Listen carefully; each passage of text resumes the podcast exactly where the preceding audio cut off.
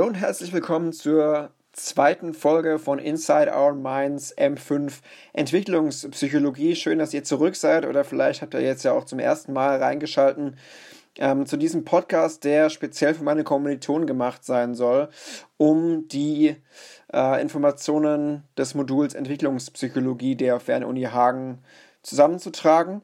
Ähm, in dieser Folge werde ich die zweite Themenliste besprechen. Äh, das heißt, sowohl 2a als auch 2b. Die Themenlisten sind dann teilweise nochmal unterteilt worden. Ähm, ich habe vor, in jeder Podcast-Folge mir eine Themenliste vorzunehmen, also auch immer eine Themenliste komplett. Heißt in dieser Folge 2a, 2b, in der nächsten Folge dann optimalerweise 3a, 3b und 3c. Dann geht es weiter mit 4, 5a, 5b, 6 und letztlich auch der Studienbrief. Ich versuche mich ein bisschen auch an den Daten der Uni zu orientieren. Ich glaube, wir haben noch bis zum 15. Mai Zeit für die ähm, für Einführung 1 und dann geht es ja weiter mit dem nächsten Abschnitt. Insofern mal schauen, wie ich das zeitlich irgendwie hinkriege. Im Prinzip ist es ja auch nicht so wichtig. Hauptsache irgendwie zur Klausur. Sollte sie denn stattfinden überhaupt an Corona? Ähm, ja, ist vielleicht alles im Kasten. Ähm, in dieser Ausgabe, in dieser Folge werden wir uns vor allem mit äh, Jean Piaget beschäftigen. Er hat so die Themenliste 2a dominiert, sage ich mal. Es geht also ja äh, um ihn, um seine Ideen. In der letzten Folge haben wir ihn ja schon ein bisschen kennengelernt. Ähm, es fängt wieder an mit Begriffen, die es zu definieren galt, die erläutert werden sollten und die auch äh, eingeordnet werden mussten. Und zwar fing es da an mit der Metapher des Kindes als Wissenschaftler. Ähm, eben eine Metapher von Piaget sozusagen. Und zwar hatte äh, Piaget verschiedene Grundannahmen, zum Beispiel ähm, ist sein Ansatz konstruktivistisch, weil er Kinder so darstellt, dass sie äh, als Reaktion auf ihre Erfahrungen selbst Wissen erschaffen. Ähm, also sie erschaffen quasi ihre eigene Realität einfach dadurch, dass sie ähm, Erfahrungen aufnehmen und darauf reagieren. Sie bilden Hypothesen, sie experimentieren und sie schlussfolgern aus eigenen Beobachtungen laut Piaget. Und das ist dann halt auch der Grund, warum sie als Wissenschaftler von ihm beschrieben werden. Also das Kind als Wissenschaftler eben, weil ein Kind das macht, was ein Wissenschaftler auch macht, nämlich Hypothesen bilden über die Umwelt, experimentieren, Schlussfolgern, beobachten. Äh, deshalb ist diese Kind als Wissenschaftler Metapher bei Piaget eine dominante Metapher und irgendwie auch äh, verständlich, auch wenn die Kinder halt nicht wissen, dass sie Wissenschaftler sind. Das ist so der große Unterschied. Weiterhin gibt es die Metapher des aktiven Kindes. Das liegt einfach daran, dass äh, Kinder sehr viele Lektionen selbst lernen, ohne dass sie auf die Instruktionen von Erwachsenen oder älteren Kindern angewiesen sind. Also wir alle waren ja mal Kinder, wir alle haben Kinder gesehen, die machen auch einfach viel Zeug, ohne dass die da jetzt ähm, Input bekommen von anderen. Nee, die sind auch oft einfach aktiv und machen ihren eigenen Scheiß, ja, folgen ihrem eigenen Kopf. Ähm, es gibt noch eine weitere Grundannahme oder eine weitere Metapher, und zwar das intrinsisch motivierte Kind. Ist eigentlich ähnlich wie dieses aktive Kind. Ähm, Kinder sind halt von sich aus, laut Piaget, intrinsisch motiviert zu lernen und brauchen nicht immer eine Belohnung von Erwachsenen. Ähm, sobald sie eine neue Fähigkeit erworben haben, dann wird diese Fähigkeit auch, auch äh, angewandt und ähm, sie denken darüber nach, was sie aus Erfahrungen lernen können, weil sie alles um sich herum verstehen wollen. Das ist also so ein bisschen die Erklärung zu diesem intrinsisch motivierten Kind und das alles halt verbunden mit der Tatsache, dass Kinder irgendwie auch Wissenschaftler sind. Soweit also diese Begriffe, diese Metaphern. Ähm, wir steigen ein bisschen tiefer ein in die äh, Gedankenwelt von, von Piaget und zwar mit den Begriffen der Assimilation, der Akkumulation und der Äquilibration. Und zwar ähm, sind laut Piaget an der Entwicklung kontinuierliche, aber auch diskontinuierliche Prozesse beteiligt. Ich habe, glaube ich, in der letzten Folge gesagt, dass er, ich weiß nicht genau, wie ich es formuliert habe, dass er ein Vertreter der, der diskontinuierlichen Entwicklung war. Das stimmt so nicht. Äh, wie gesagt, er ähm, sah beides an der Entwicklung beteiligt sowohl diskontinuierliche als auch kontinuierliche Prozesse. Aber äh, er hat halt eine Theorie entwickelt, die ähm, ja, auf äh, diskontinuierliche Prozesse sich äh, beruft. Das heißt, er ist quasi mit diesen Theorien, mit diesen diskontinuierlichen Stufentheorien einfach am bekanntesten geworden. Das sind seine berühmtesten ähm, Theorien. Genau, also es gibt drei Prozesse, die von Geburt an zusammenwirken und die Entwicklung vorantreiben, laut Piaget. Äh, wie gesagt, gerade eben erwähnt, Assimilation, Akkommodation, Äquilibration. Assimilation, das beschreibt den Prozess, bei dem Menschen eintreffende Informationen so einsetzen, dass sie mit den bereits vorhandenen und verstandenen Konzepten übereinstimmen. Also da wird im Buch äh, das Beispiel gegeben, ähm, dass da ein Kind einen Mann gesehen hat und der hatte eine Glatze und langes krauses Haar an der Seite und das Kind hat dann diesen Mann Clown Clown genannt. Einfach deshalb, weil dieser Mann für das Kind dem Clown ähnlich sah. Und dann hat er das quasi, oder das Kind hat das abgeglichen mit seinem Konzept von dem Clown und hat dann gemeint, okay, dieser Mann, der halt kein Clown war, ist aufgrund seines Aussehens ein Clown. Deshalb Assimilation, Angleichung. Ähm, zum Glück gibt es auch noch einen anderen Prozess, nämlich den Prozess der Akkommodation. Das ist quasi das Gegenteil oder die Reaktion darauf. Und zwar, indem äh, die Menschen die vorhandenen Wissensstrukturen ähm, als Reaktion an neue Erfahrungen anpassen. Also in unserem Beispiel gerade eben wäre das jetzt die Tatsache, dass der Vater dem Kind erklärt, hey, der Mann hier ist kein Clown. Er hat vielleicht die Haare eines Clowns, aber er trägt kein lustiges Kostüm. Er macht auch keine komischen Sachen. Und insofern ist er kein Clown, was dazu führt, dass das Kind wiederum seine Ideen anpasst. Ähm, und ähm, genau diese Akkommodation führt dann in Zukunft dazu, im Optimalfall, dass das Kind nicht jeden Typ mit Glatze und komischen Haaren als Clown ansieht. Also das ist so das Zusammenspiel aus Assimilation und Akkommodation. Dann gibt es noch die Äquilibration. Das ist der Prozess, bei dem die Kinder und auch andere Menschen ähm, Assimilation und Akkommodation ausbalancieren, um ein stabiles Verstehen zu schaffen. Diese Äquilibration hat dann Piaget wiederum in drei Phasen eingeteilt. Ganz am Anfang, da sind die Kinder zufrieden. Ähm, da gibt es keine Diskrepanzen zwischen ihren Beobachtungen und ihrem Verständnis eines Phänomens. Deshalb nennt er diese Phase Equilibrium. Also das sollte man wahrscheinlich nicht vertauschen. Equilibration ist dieser dritte Prozess, die Balance zu finden aus Assimilation und Akkommodation. Und Equilibrium ist dann quasi der Anfangsprozess dieser Equilibration, nämlich wenn Kinder ja mit sich im Reinen sind, mit sich und der Welt im Reinen. Aber dann gibt es halt äh, Diskrepanzen. Das heißt, sie merken, dass ihr Verständnis unzureichend ist und dann kommen Kinder in einen Zustand des Disequilibriums, weil sie halt ähm, die Unzulänglichkeiten ihrer Verstehensstrukturen erkennen und keine bessere Alternative entwickeln können. Äh, Im dritten Schritt, in der dritten Phase, entwickeln Kinder aber dann dieses differenziertere Verständnis, um ihre Unzulänglichkeiten zu überwinden. Und das führt dann wiederum zu einem stabilen Equilibrium, ähm, sodass sie in der Lage sind, noch mehr Beobachtungen zu verstehen. Es ist also so ein ständiger Prozess eben aus diesen drei Begriffen, ähm, ja, der zur Entwicklung von Kindern beiträgt. Äh, weitere zentrale Eigenschaften von Piagets äh, Theorie, ähm, wie gesagt, er hat Nachdruck auf die kontinuierlichen Aspekte der geistigen Entwicklung gelegt, aber der berühmteste Teil seiner Theorie, der bezieht sich eben auf diskontinuierliche Aspekte. Da haben wir in, dem, in der letzten Folge was drüber gehört, über diskontinuierlich und kontinuierlich. Ähm, ja, und zwar ging es da um die kognitive Entwicklung. Und da hat er unterschiedliche Stufen beschrieben, auf die wir jetzt ein bisschen genauer eingehen. Ähm, zunächst mal gibt es noch Folgendes zu sagen zu, zu Piaget und seiner Theorie. Ähm, Piaget sieht da eine qualitative Veränderung bei Kindern. Das heißt, äh, er nimmt an, dass Kinder in einem verschiedenen Alter auf qualitativ unterschiedliche Art und Weise denken. Äh, das heißt zum Beispiel, was ich eigentlich ganz interessant fand, ähm, richten sich Kinder in den frühen Stadien ihrer Entwicklung äh, an den Konsequenzen aus. Also sie orientieren ihre Moral an den Konsequenzen des Verhaltens einer Person. Im späteren Stadium richtet sich die Moral dann an der Absicht eines Menschen. Das heißt, im Buch wurde dann das Beispiel angeführt, ein Fünfjähriger würde jemanden, der unbeabsichtigt eine Glasschale mit Keksen fallen lässt, als unartiger einschätzen als jemanden, der absichtlich und heimlich einen Keks daraus nascht. Zitat Ende. Ähm, die Quelle habe ich wie immer auch äh, im, in der Beschreibung hinterlassen. Ähm, ja, warum ist das so? Ähm, der Fünfjährige beobachtet, wie jemand unbeabsichtigt eine Glasschale mit Keksen fallen lässt.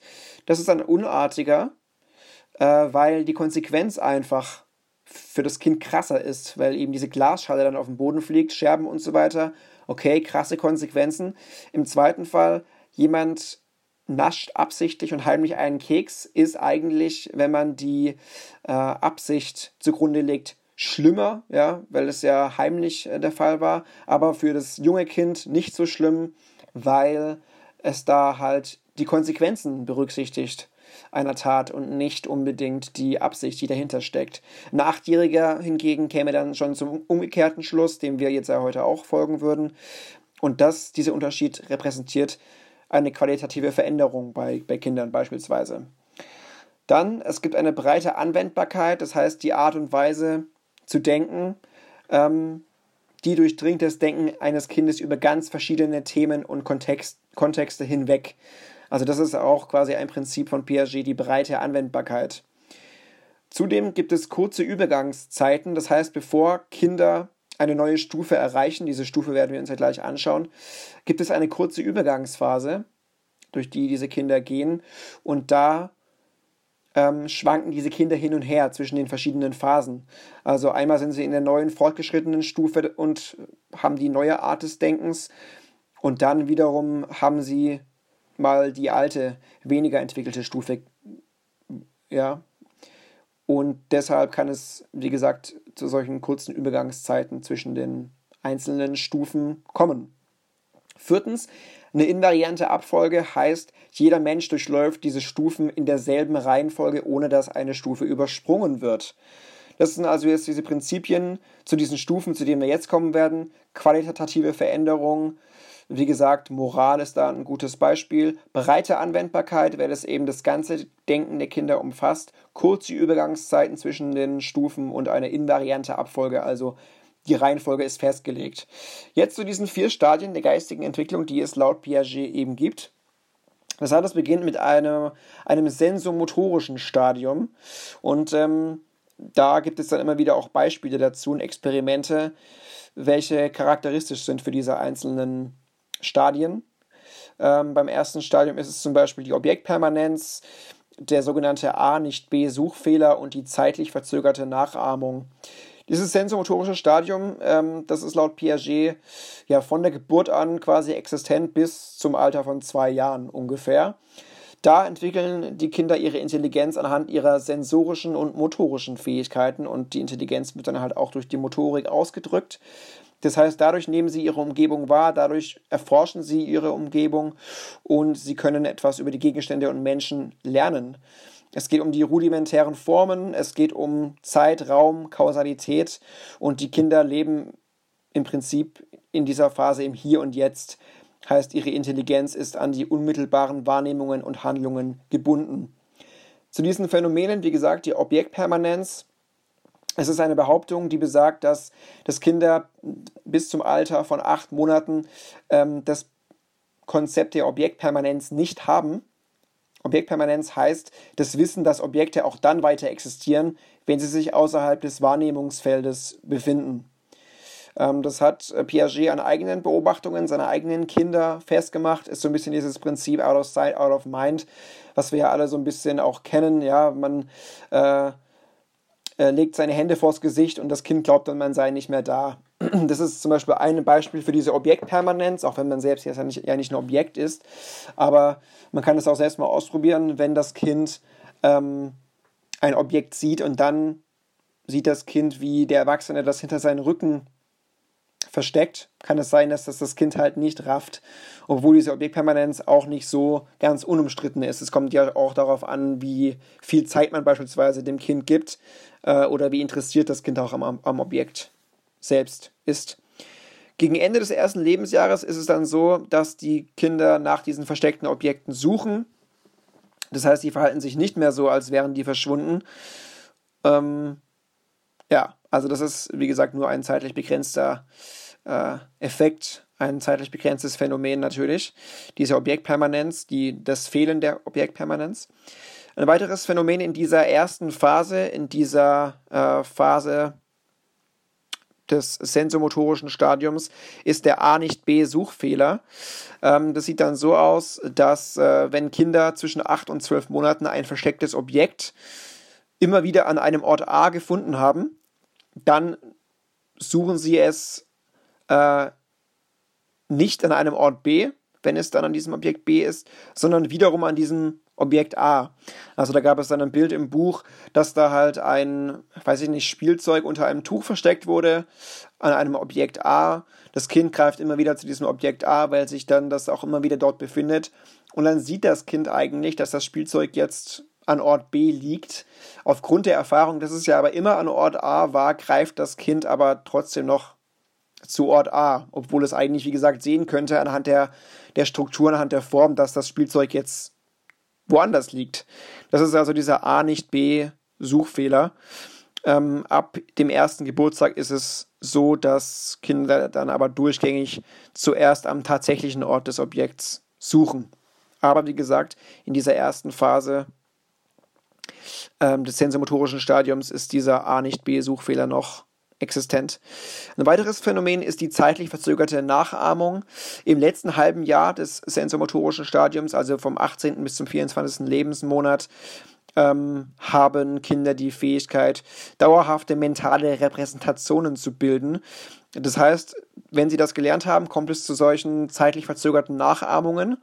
Ähm, Im Buch wurde da das Beispiel genannt, dass die äh, Tochter von Piaget ähm, wie wild gestrampelt hat und das war deshalb sonderbar, weil sie erst am Tag davor beobachtet hatte, wie ein anderes Kind das gemacht hat. Und ähm, genau, das ist dann also ein Phänomen, was in dieser Phase auftauchen kann mit der Zeit, dass da eine Wiederholung des Verhaltens anderer Menschen stattfindet, Minuten, Stunden, manchmal auch Tage später. Das zweite Stadium ist das präoperationale Stadium, wieder mit äh, entsprechenden Phänomenen, beispielsweise der symbolischen Repräsentation, Egozentrismus, der Drei-Berge-Versuch in dem Zusammenhang. Ähm, Kommunikation ist auch ein entscheidendes Thema, Zentrierung, Invarianzkonzept beziehungsweise Konzept der Erhaltung. Dieses Stadium beginnt äh, ungefähr auch wieder ab dem zweiten Lebensjahr, endet mit dem siebten Lebensjahr. Das sind immer ungefähre Angaben natürlich. Ähm, hier drückt sich die Erfahrung in Form von Sprache schon aus und auch in Form von geistigen Vorstellungen. Ähm, Erinnerungen sind schon vorhanden, aber es gibt keine mehreren Dimensionen. Ähm, genau, also Sie können sich über längere Zeiträume an Erfahrungen erinnern. Ähm, Sie können differenzierte Konzepte bilden, aber es ist immer noch eine präoperationale Phase, ein äh, präoperationales Stadium. Das heißt, Kinder sind da nicht in der Lage, äh, mentale Operationen ähm, vorzunehmen. Das heißt, sie können nicht mehrere Dimensionen zum Beispiel gleichzeitig ausführen. Ähm, wir haben da ja in der letzten Folge schon dieses äh, Mengenkonzept oder die Mengenkonstanz durchgenommen, dieses Experiment, wo äh, Kinder dahingehend getestet wurden, ob sie ähm, eine Mengenkonstanz wahrnehmen oder nicht. In dieser Phase wäre es zum Beispiel so, dass sie das noch nicht können, äh, weil äh, sie sich, wie gesagt, nur auf eine Dimension fokussieren können. Sie können ja sehen, wie groß ein Glas ist, aber sie begreifen nicht gleichzeitig, dass der Durchmesser äh, auch noch relevant ist. Ähm, ich hoffe, ihr habt das, das äh, Mengenkonstanz-Experiment noch im Kopf. Ansonsten am besten gleich nochmal die erste Folge nachhören und mir Klicks bescheren. ähm, ja, Spaß. Ähm, dann die Entwicklung symbolischer Repräsentationen. Das ist ein zweites Phänomen in dieser Phase.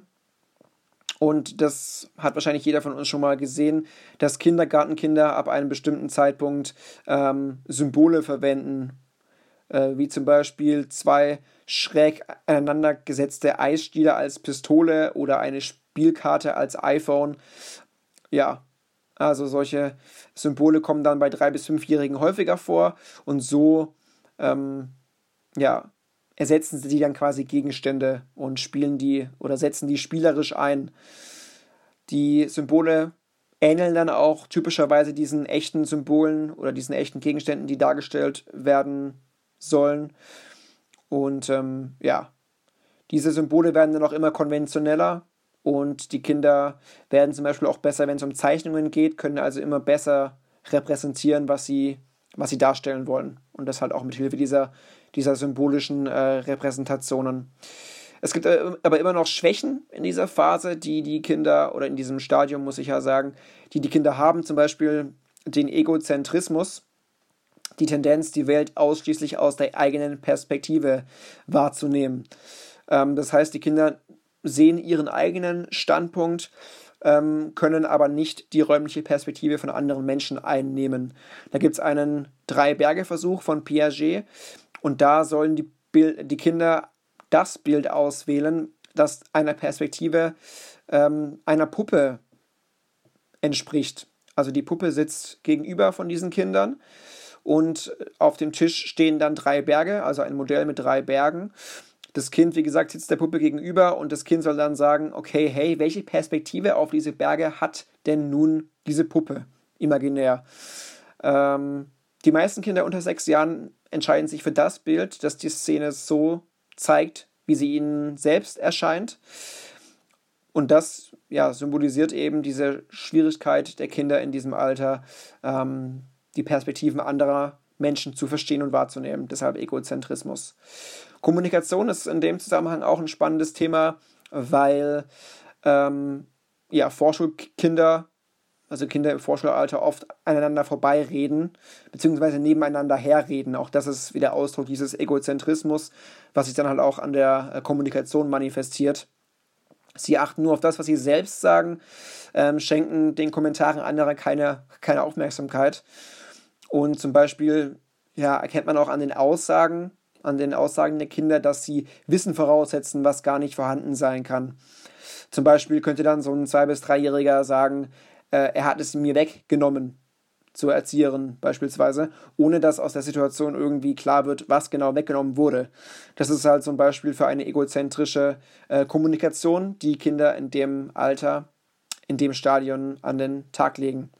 Zentrierung ist ebenfalls eine Schwäche äh, mit dem Egozentrismus verwandt und zwar äh, ist das die Konzentration auf ein einzelnes in der Wahrnehmung auffälliges Merkmal eines Objekts.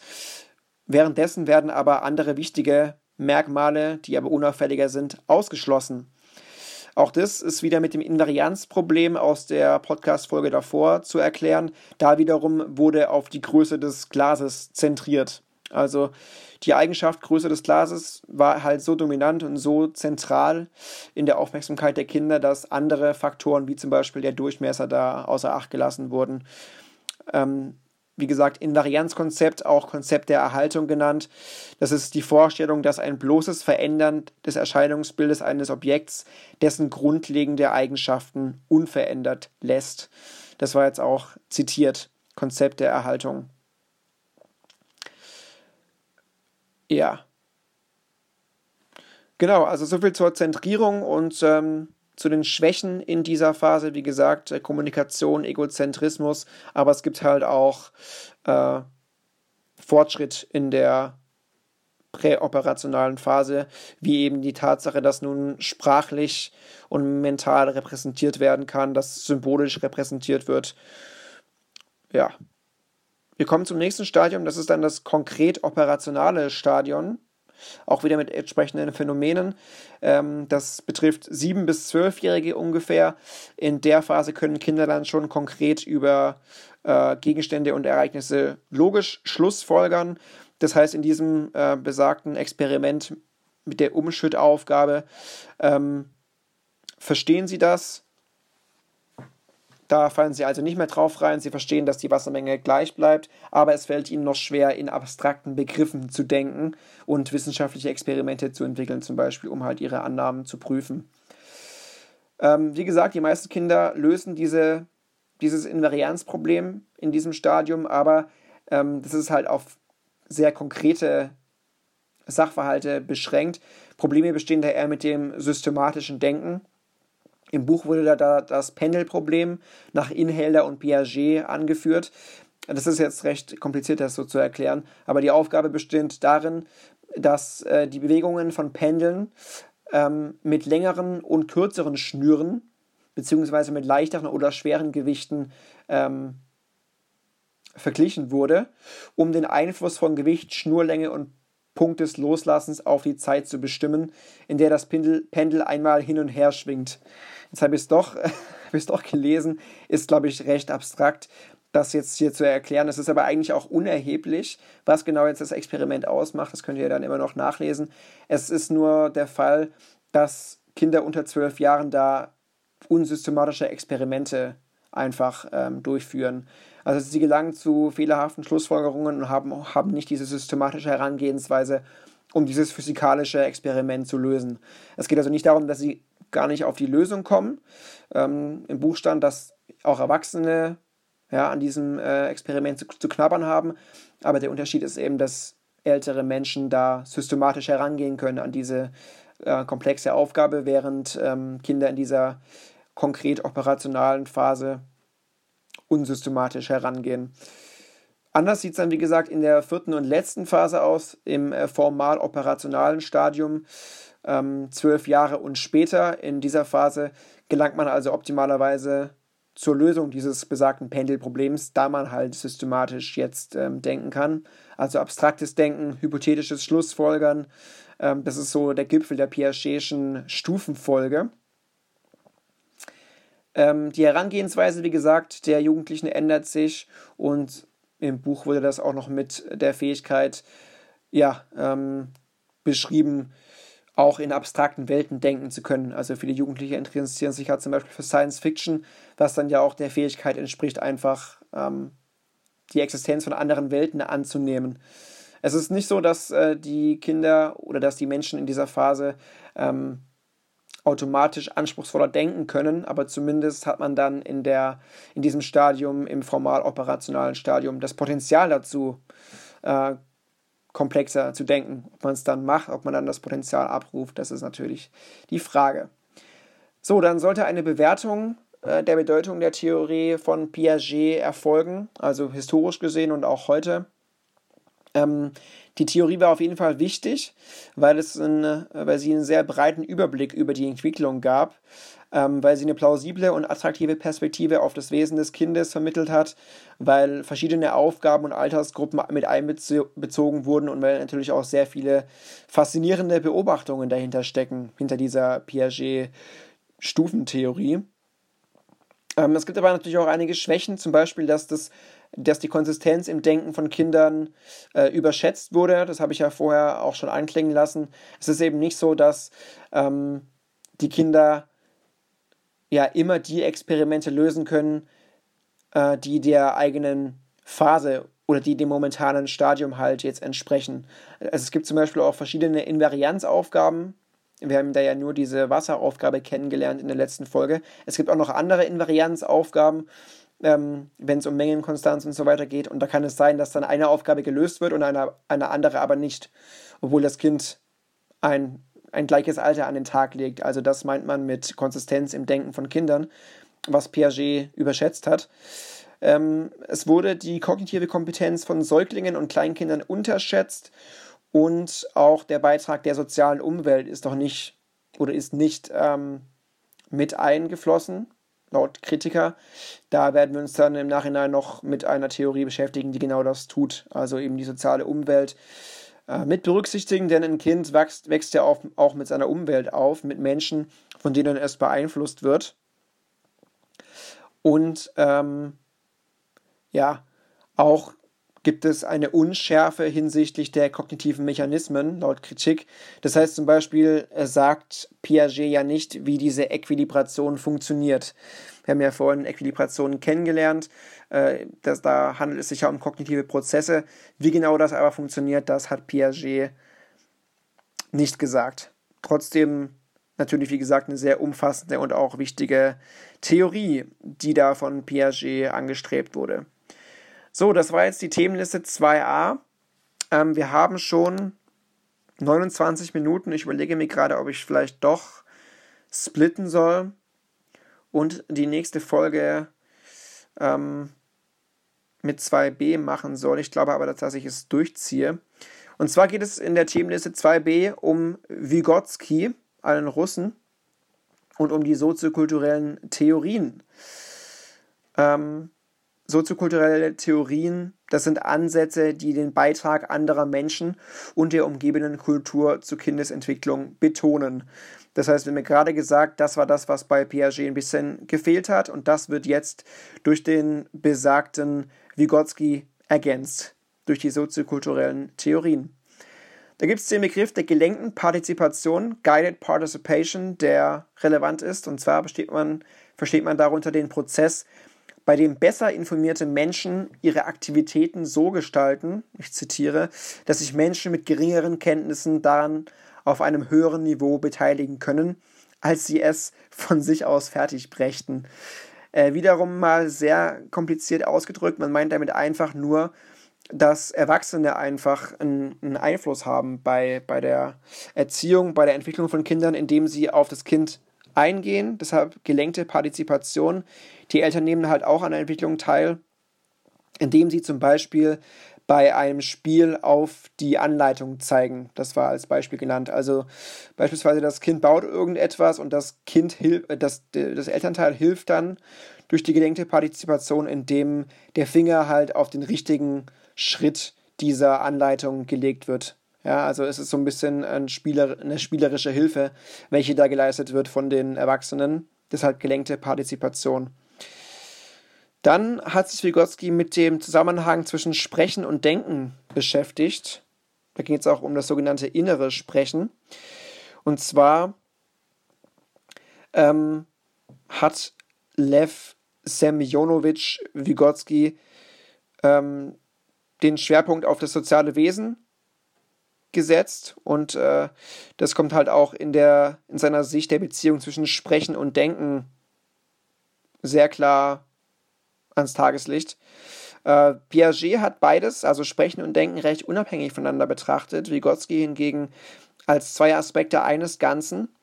Und zwar hat er gesagt oder formuliert, dass Denken ein inneres Sprechen sei.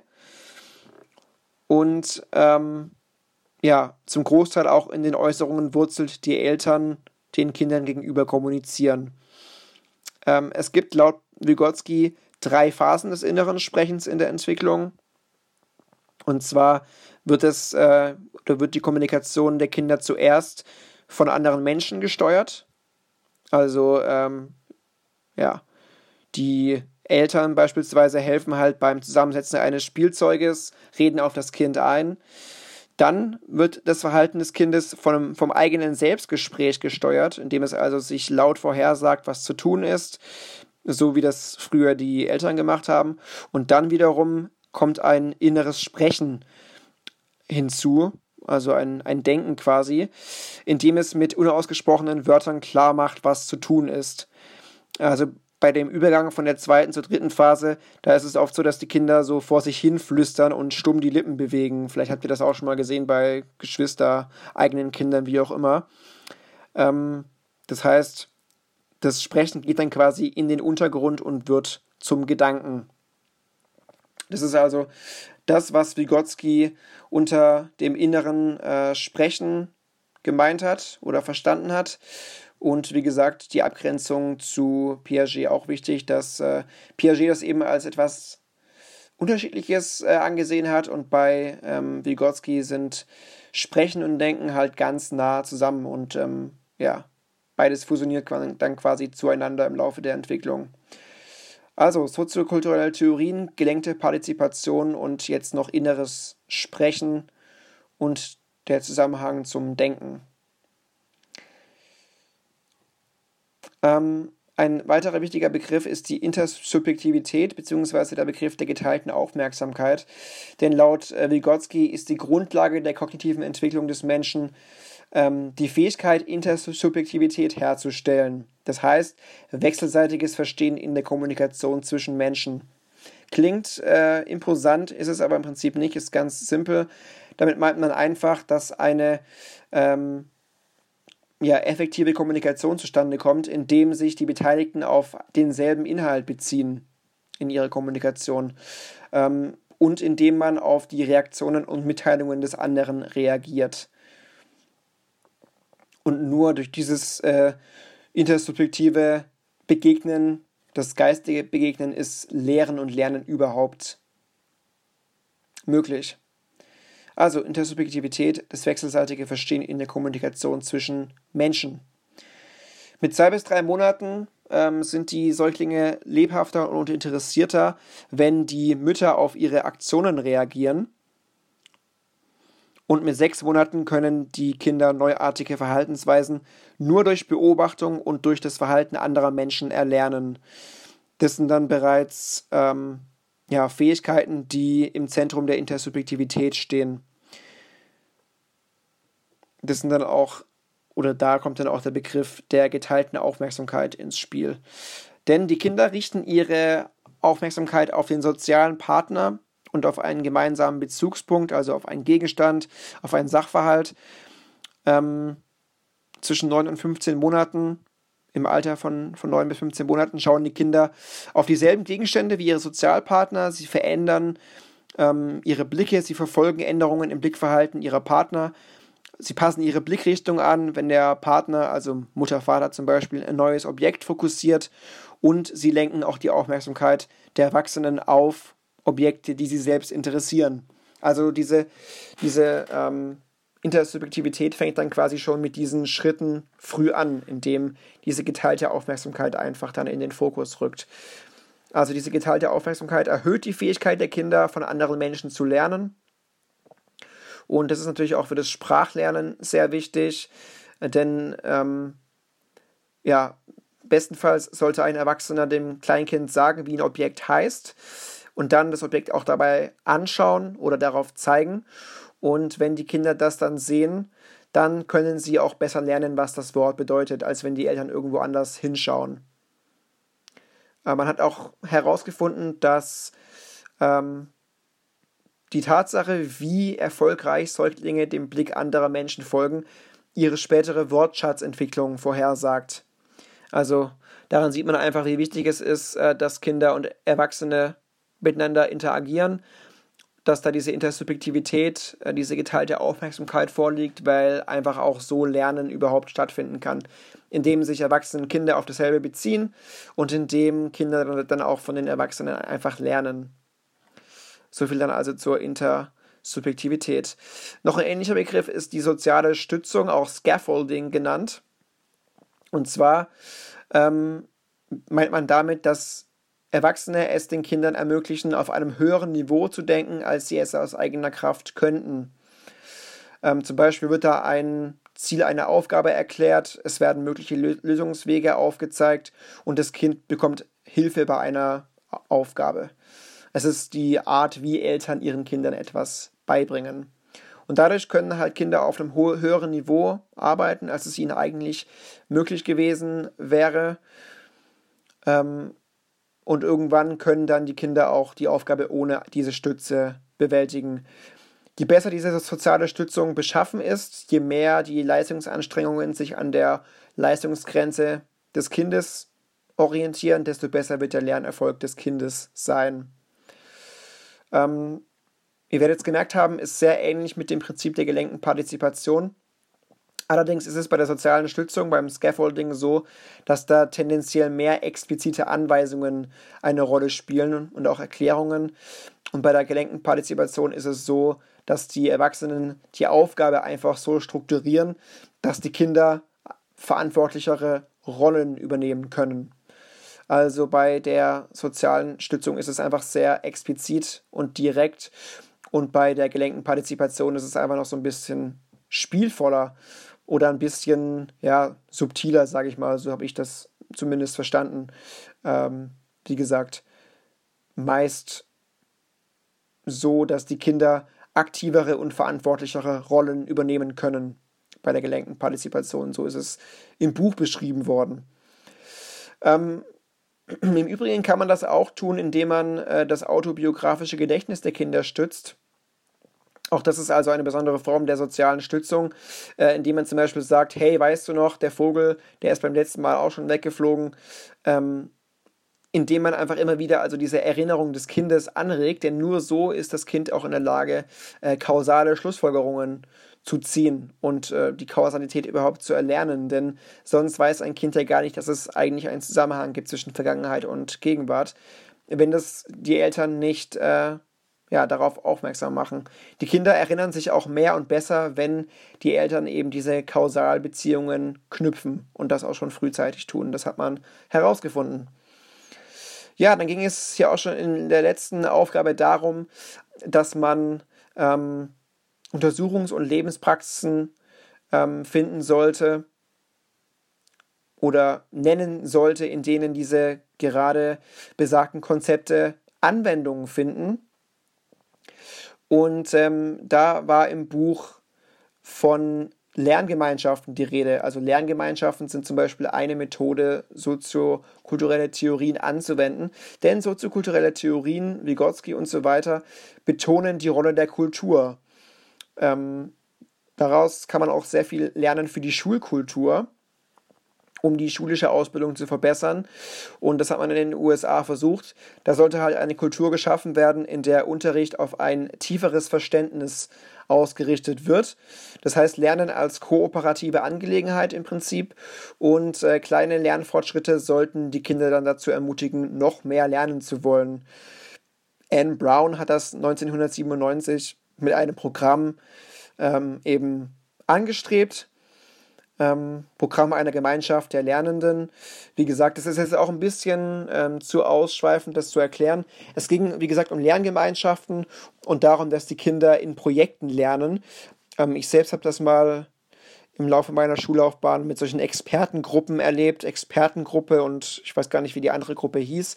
Ähm, das ist also, also so ein Puzzle-Ansatz im Prinzip, sodass jedes Kind äh, immer wieder in neue Gruppen hineinkommt und aufgrund der Vorerfahrungen, aufgrund des Vorwissens dann seinen Input in die neue Gruppe mitbringen kann. Also eine spielerische Form des Lernens, äh, wo einfach sehr viel Wert auf diese soziokulturelle Theorie ähm, gelegt wird. Und das ist halt einfach ein Beispiel dafür, wie diese soziokulturelle Theorie angewandt werden kann in der Praxis. Einfach deswegen, ähm, ja, weil die Rolle der Kultur, der Lernkultur so wichtig ist. So viel also zum Beispiel aus der Untersuchungs- und Lebenspraxis.